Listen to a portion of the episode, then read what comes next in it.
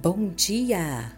Terceiro dia do nosso devocional de janeiro, Papo de Mulher, e o tema de hoje está em Gênesis capítulo 2, versículo 24, e diz assim: Por essa razão, o homem deixará pai e mãe e se unirá à sua mulher, e eles se tornarão uma só carne.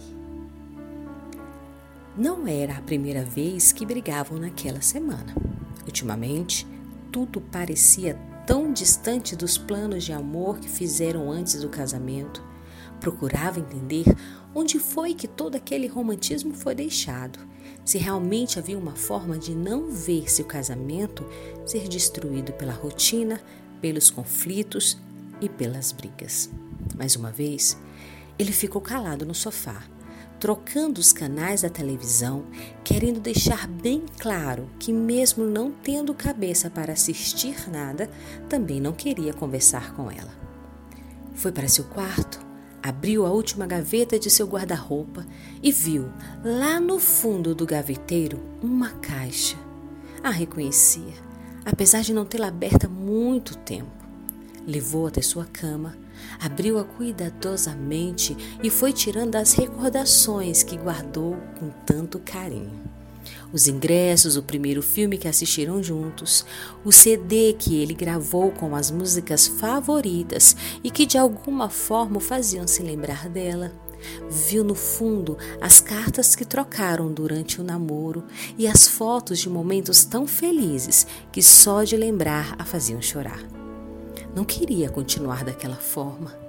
Trazer aquelas lembranças à sua memória a fez ter esperança, pois um sentimento muito maior do que tinha por ele, tinha por Deus. E sabia que aquela família era uma instituição criada por ele.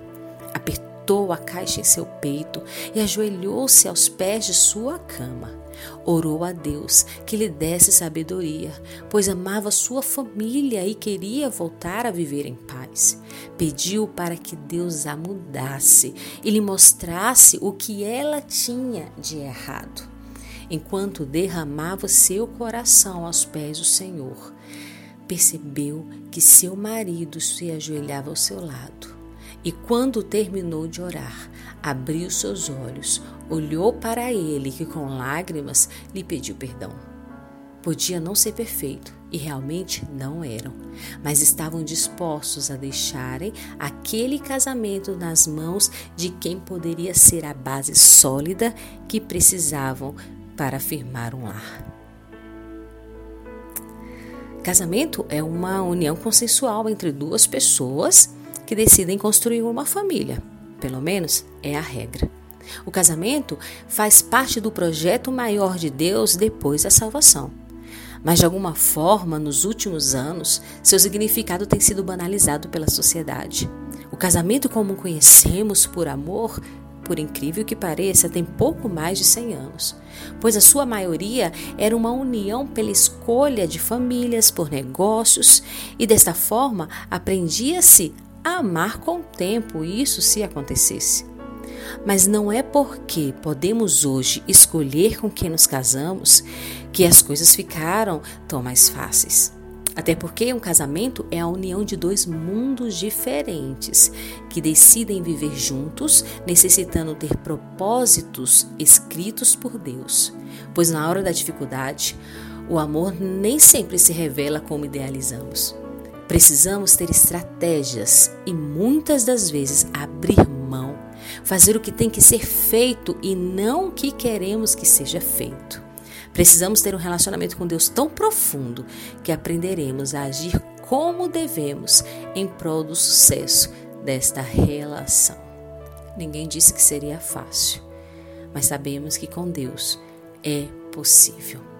Entregue o seu relacionamento nas mãos do Senhor se você é casada em alguma área da sua vida, há algo difícil demais para você fazer, entregue nas mãos do Senhor e Ele fará aquilo que deseja o teu coração.